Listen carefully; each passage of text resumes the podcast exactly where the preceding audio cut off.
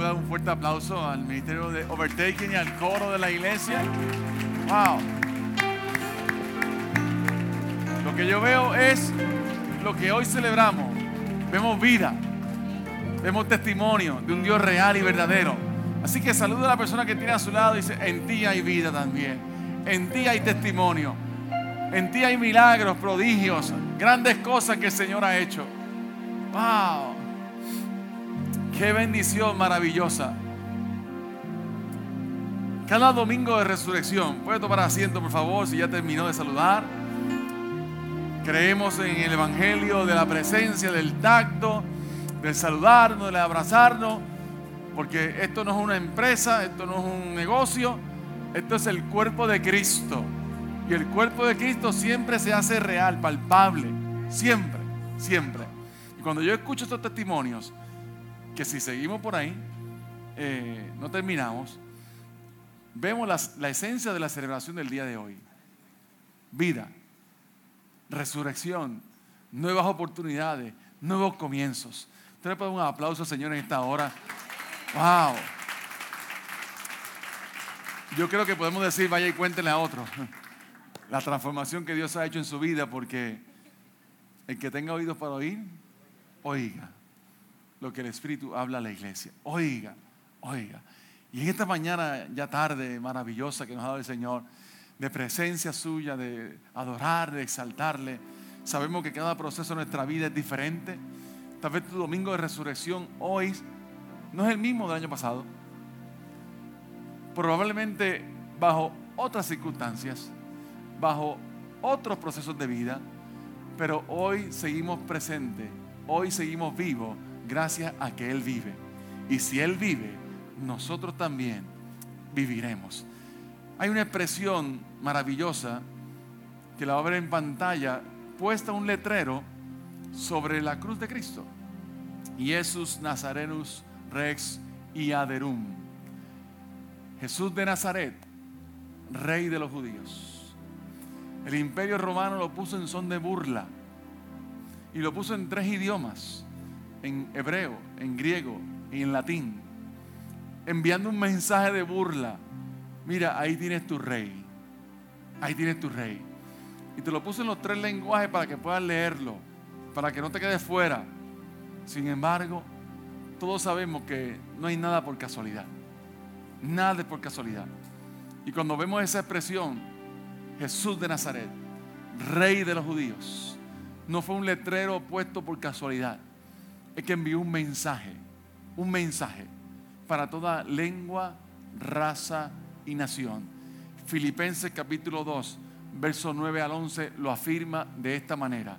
Por lo cual Dios también lo exaltó hasta lo sumo y le dio un nombre que es sobre todo nombre, para que en el nombre de Jesús se doble toda rodilla para los tres sitios que apunta la cruz, de los que están en el cielo, en la tierra y debajo de la tierra, y que toda lengua confiese que Jesucristo es el Señor, para gloria de Dios Padre. No importa bajo qué circunstancia, no importa si fue en el hebreo, en el griego, en el latín, es para que toda lengua confiese que Jesucristo es el Señor. Den un aplauso a Jesucristo en esta hora.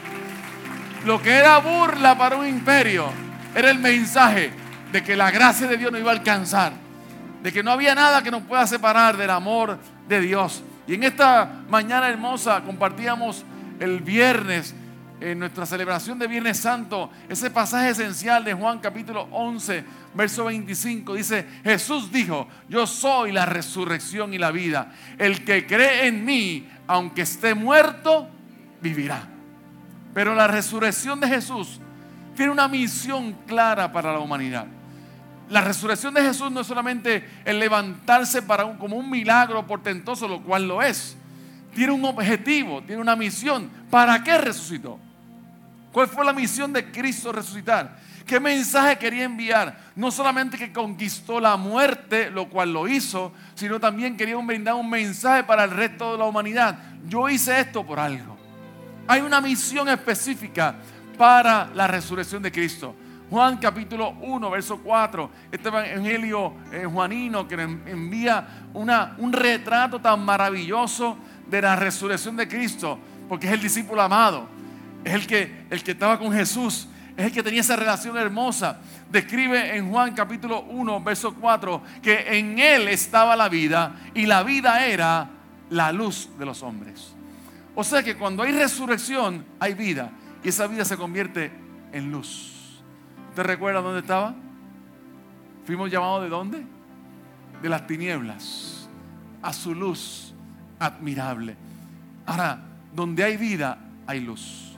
Las tinieblas de la muerte se disipan y llega la luz de Cristo. Yo quiero hacerte la siguiente pregunta. ¿Cómo la resurrección de Cristo nos inspira a ser agentes de cambios? Si yo sé que Él resucitó, Él resucitó, ¿para qué resucitó? ¿En qué me inspira a mí la resurrección de Cristo? Quiero que vaya conmigo a 2 Corintios capítulo 5, verso 15. Es el texto base que quiero establecer para el mensaje de este tiempo, de esta hora. 2 Corintios capítulo 5, verso 15 dice algo interesante. Él, ¿qué hizo? Murió para que los que reciban la vida eterna en Cristo ya no vivan para sí mismos, más bien vivan para Cristo, quien murió y resucitó por ellos. Diga a su vecino, para ahí, para ahí. Yo quiero hablarte algo interesante. En este verso hay tres para importantes. Tres para. Si va conmigo el verso y lo mira con detenimiento, dice número uno que Él murió por todos para que reciban la nueva vida en Cristo y ya no vivan para sí mismos, más bien vivirán para Cristo. Miren la misión que tiene la resurrección de Cristo. No solamente que Él se levantó de los muertos, es que hay una finalidad con el mensaje de la resurrección. Hay una finalidad es para que reciban la nueva, nueva vida en Cristo, para que ya no vivamos para nosotros mismos y para que entendamos que vivimos para Cristo. Yo quiero hablarte en esta hora de esos siete para Cristo resucitó. Siete para Cristo resucitó. ¿Por qué resucitó?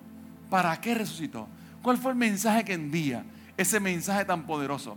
Recuerde que puede haber una, un espacio, un abismo entre reconocer que resucitó y que yo esté viviendo la vida en Cristo. Son dos cosas muy diferentes. A veces tenemos la convicción de que Él resucitó. Hoy lo celebramos. La pregunta no es si crees que Él resucitó o no. La pregunta sería, ¿Él vive en mí? ¿Cómo afecta la resurrección a mi vida? ¿Cómo impacta la resurrección en mi vida? Porque si no caemos en un mensaje de tradición y todos los domingos de resurrección celebramos la resurrección de Cristo. La pregunta es si yo, también estoy vivo, si yo también estoy caminando en esa resurrección.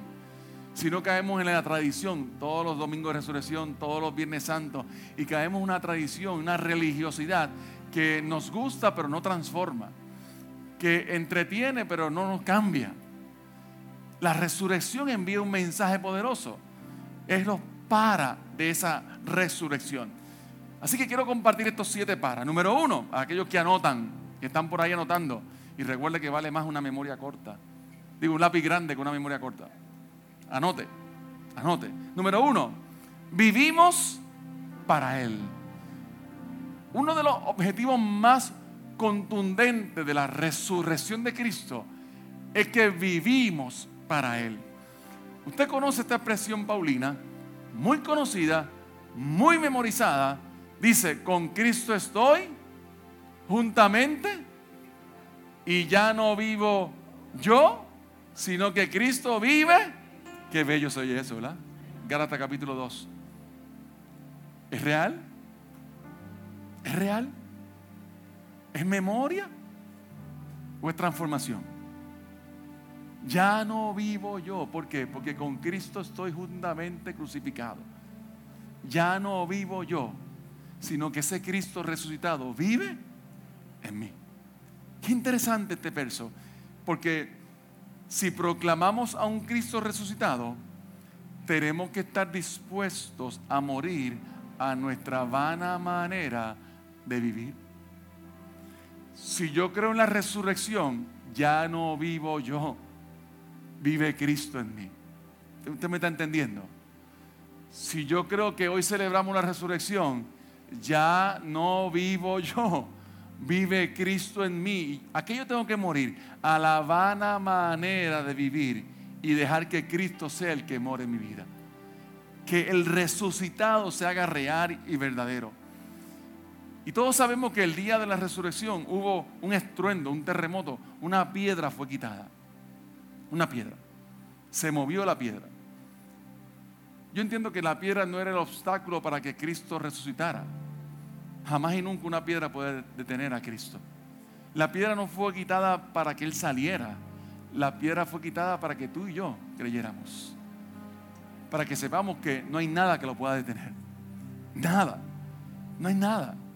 Pero hoy en día tenemos piedras muchas veces nosotros puestos en nuestra vida que nos impiden vivir la vida del resucitado. Tenemos piedras del orgullo, del afán, del materialismo, del egocentrismo, de la idolatría, que la tenemos puesta frente a la tumba de nuestra vida. Y el resucitado está deseoso de tener una vida contigo, pero tenemos esa piedra puesta. Piedras que impiden que podamos vivir la vida que Cristo nos brinda. El segundo para Cristo resucitó es para que seamos mensajeros de vida. Mensajeros de vida. Y esto para mí es fundamental e importante. El lenguaje de muerte no puede estar presente en quien cree en el resucitado. No puede haber lenguaje de muerte si yo creo que Cristo vive. ¿Usted me está entendiendo? Porque si yo si Cristo vive, porque yo hablo muerte. ¿Por qué yo hablo caos? ¿Por qué hablo crisis? ¿Por qué? Si Cristo vive, no puede estar presente el lenguaje de muerte en quien cree en el resucitado. Proverbio capítulo 18, la primera parte de ese bello, bello, bello proverbio, lo más seguro cuando lo vemos le brincamos por encima, dice que la vida y la muerte está en poder de la lengua, de la lengua. Así que si yo creo en el Cristo que vive, ¿por qué mi lenguaje está impregnado de muerte? ¿Por qué yo me dejo de llevar siempre por el caos de la vida, por la crisis de la vida? Si algo hace el resucitado en mí, es que cambia mi manera de hablar. Hablo diferente, hablo vida, hablo propósito, hablo vida, hablo esperanza. Yo soy un mensajero de vida. Si creo verdaderamente en el Cristo resucitado, mi lenguaje tiene que cambiar.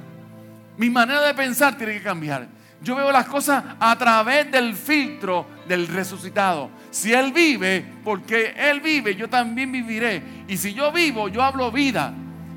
Qué importante e imperativo es hoy cambiar nuestra manera de pensar. Y no dejarnos llevar por lo que vemos. Esa no es la realidad para aquellos que hemos puesto nuestra confianza en el Señor. Y su lugar de trabajo, su lugar de influencia, tiene que estar impregnado del lenguaje del resucitado. Si Él vive, hay vida donde yo estoy.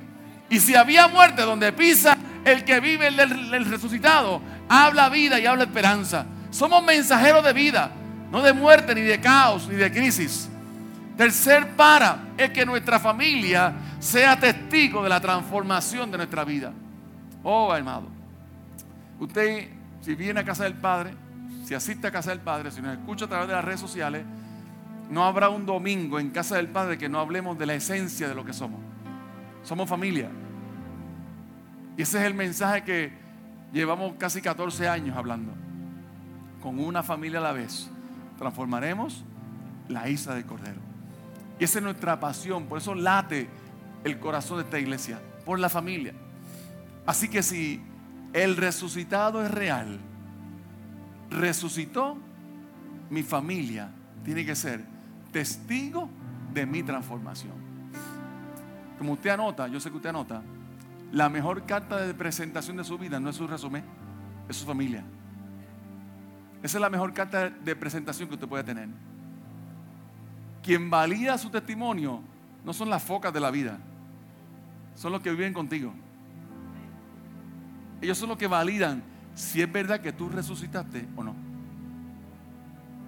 Ellos, los que caminan contigo, el que duerme contigo, el que está bajo el mismo techo, puede decir definitivamente Él resucitó. Él vive para Cristo, ella vive para Cristo. Yo estoy hablando de perfección, no estoy hablando de que no existen situaciones de crisis y de caos, todas las tenemos. Pero quien valida el ya no vivo yo, vive Cristo en mí, son los que viven conmigo. Mi familia es la mejor carta de presentación. Yo te pregunto, ¿hay vida en tu familia hoy? ¿Se está experimentando la resurrección de Cristo en casa? ¿O estamos esperando una vez al año para venir aquí, levantar nuestras manos y decir, Cristo vive en mí, gloria a Dios, Él vive.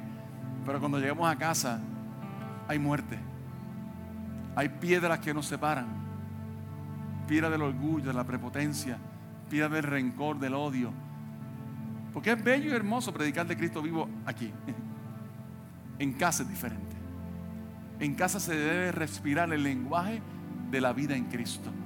Su familia y mi familia son los que validan nuestra transformación. Nuestro cuarto para Cristo resucitó es para cumplir con nuestro destino profético. Escuche bien, por favor. La resurrección es la garantía de que de quién nos acompaña. La resurrección es la garantía de quién nos acompaña.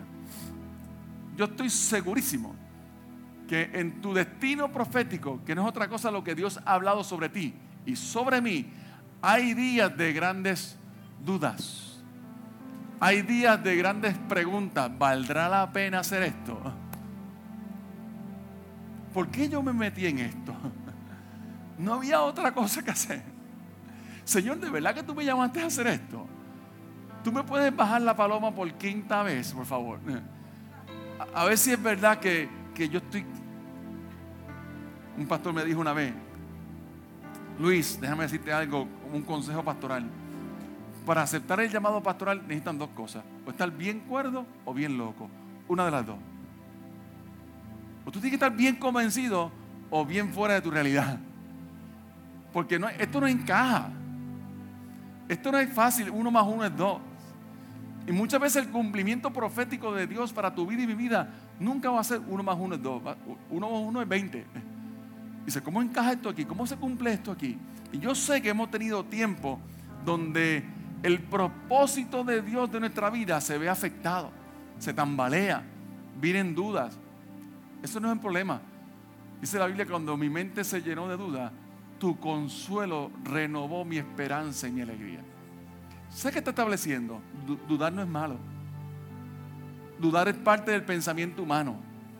Pero cuando venga la duda, usted la zapatea diciendo, Señor, tú fuiste el que me llamaste.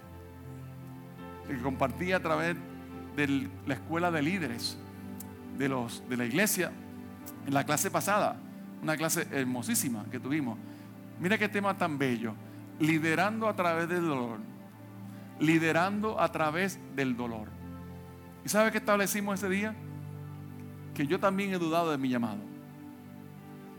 Pero si le dejo un segundo a esa duda en la mente, me desenfoco.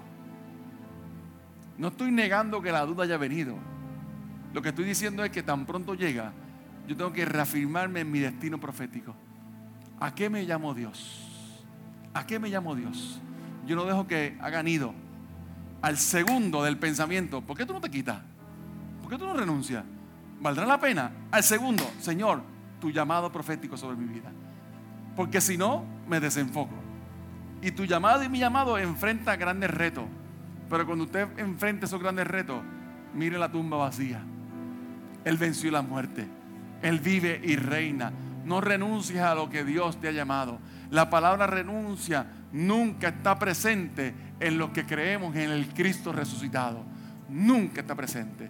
Porque yo sé que a lo que Dios me llamó, me sostiene su gracia inmerecida. Me sostiene que Él venció la muerte. Me sostiene que Él traspasó la piedra. Me sostiene que está vivo y está sentado a la diestra del Padre. Nunca un mensajero del resucitado pronuncia la palabra renunciar. Nunca. Porque el que está conmigo es mayor que el que está afuera. Y es la certeza que nos inspira a seguir caminando. Número 5, el quinto para, es para que nuestra fe no desmaye. Diga a su vecino que tu fe no desmaye. Mire, el viernes pasado nos tuvimos esta palabra, no pierdas la fe. No he terminado, regreso. Pablo dijo, vana sería nuestra fe si predicamos a un Cristo crucificado. O sea, no tiene sentido alguno yo seguir las pisadas de aquel que yo sé que o creo que esté muerto. Es vano, es inútil, no tiene sentido. Vana sería nuestra fe si yo predico a un Cristo crucificado. La resurrección hace tres cosas fundamentales con nuestra fe. La consolida, la fundamenta y la sostiene. ¿Para qué? Para enfrentar los duros procesos de la vida. Cuando usted y yo tenemos la fe en el resucitado, nuestra fe se consolida. Nuestra fe se fundamenta. Nuestra fe se sostiene. Hemos atravesado procesos difíciles de fe. ¿Y por qué nos sostenemos? Porque si Él vive, nosotros también viviremos. Porque cuando veo el cuadro de la palabra, dice, vana sería mi fe si yo no creo que Él se levantó entre los muertos. Y nuestra fe se consolida, se fundamenta y se sostiene. En medio del valle de sombra y de muerte no temeremos mal alguno, porque Él está conmigo. Él camina conmigo. Nuestro sexto para resucitó es para dejar un legado a nuestra próxima generación. Esta es la segunda palabra que indudablemente usted va a escuchar en casa del Padre todos los años que nos acompaña, ¿sabe? Familia, legado. Donde hay legado, hay familia. Donde hay familia, hay legado. ¿Para qué es el mensaje del resucitado? Para dejar un legado a nuestra generación. Vivir para Cristo es entender que tenemos la responsabilidad de dejar un legado. ¿Entendió bien la palabra? Tenemos la responsabilidad de dejar un legado yo no puedo pronunciar el lenguaje del resucitado y que mi familia no siga el legado del que vive. Mi familia tiene que seguir las huellas de la transformación de mi vida para que ellos crean que Cristo vive, es real, es verdadero. ¿Usted sabe cómo se transmitía la palabra antes? Todos lo sabemos, oralmente, ¿no? De boca en boca. Y cuando venía el proceso del caos, de la crisis o de la duda o del qué hacemos, ¿sabe de dónde iban? Al legado. Éramos esclavos. 400 años. ¿Y sabe qué hizo Dios? Se acordó de nosotros. Y intervino con de manera poderosa.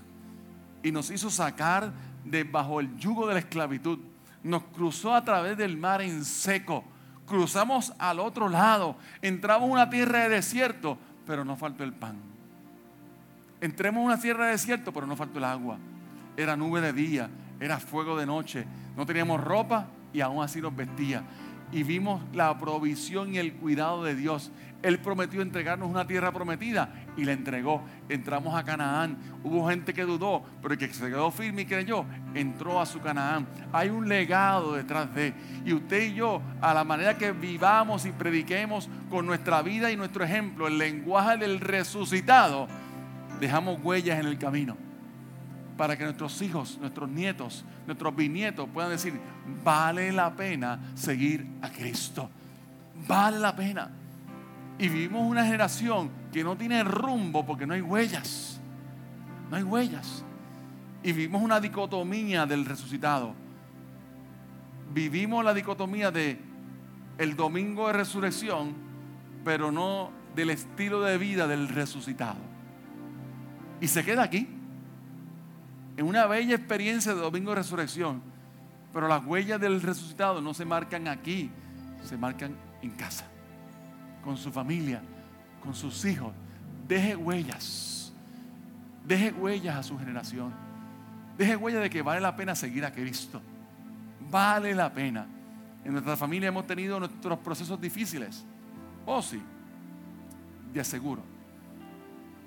Y cuando botamos el golpe, le decimos a nuestras hijas, ¿sabes qué? Paula y Emily, aún así, vale la pena seguir a Cristo. Vale la pena. Porque yo no puedo separarme de la realidad. Si resucitó, es para las cosas que cuando me salen bien y no tan bien. Pero sigue siendo el resucitado. Sigue siendo el legado que le voy a dejar a mi próxima generación. Diga a su familia que en nombre de Cristo no falta en casa. Que en nombre de Cristo no falta en casa. El séptimo para, y quiero concluir, es para poner nuestra mirada en lo eterno. Y esto es fundamental. Porque en el último análisis, como dice nuestro amado pastor Mario Rivera Mendo, decía, la finalidad ulterior de la resurrección es entender que somos peregrinos y extranjeros. Que ya no podemos, no podemos aferrarnos a las cosas efímeras de la vida. El mismo Jesús antes de resucitar dijo lo siguiente, en la casa de mi Padre muchas moradas hay. Si así no fuera, ya los hubiera dicho, voy pues a preparar lugar para ustedes. El que va es el que vive. El que va es el que sabe de que la, la, muerte no es el final de sus días. Yo voy a preparar un lugar porque me voy a levantar de la tumba y voy a preparar un lugar. Pon tu mirada en lo eterno. No te dejes llevar por las cosas efímeras de la vida. Si hay algo, y si usted no lo sabía, varón que está aquí, es una tradición en la funeraria, los pantalones de los varones se cosen. Se cosen. ¿Sabe por qué? Enviando un mensaje. Usted no se lleva nada. Usted no se lleva nada a la tumba. Nada. Pongamos nuestra mirada en lo eterno. En lo eterno. Él fue a preparar un lugar para nosotros.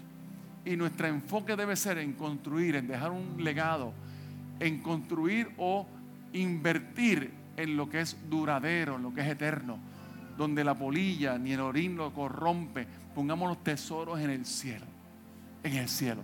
Porque si el resucitado dijo, voy pues a preparar un lugar para vosotros, es porque hablamos el viernes que él dobló la servilleta de tal manera diciendo, no he terminado regreso, regreso.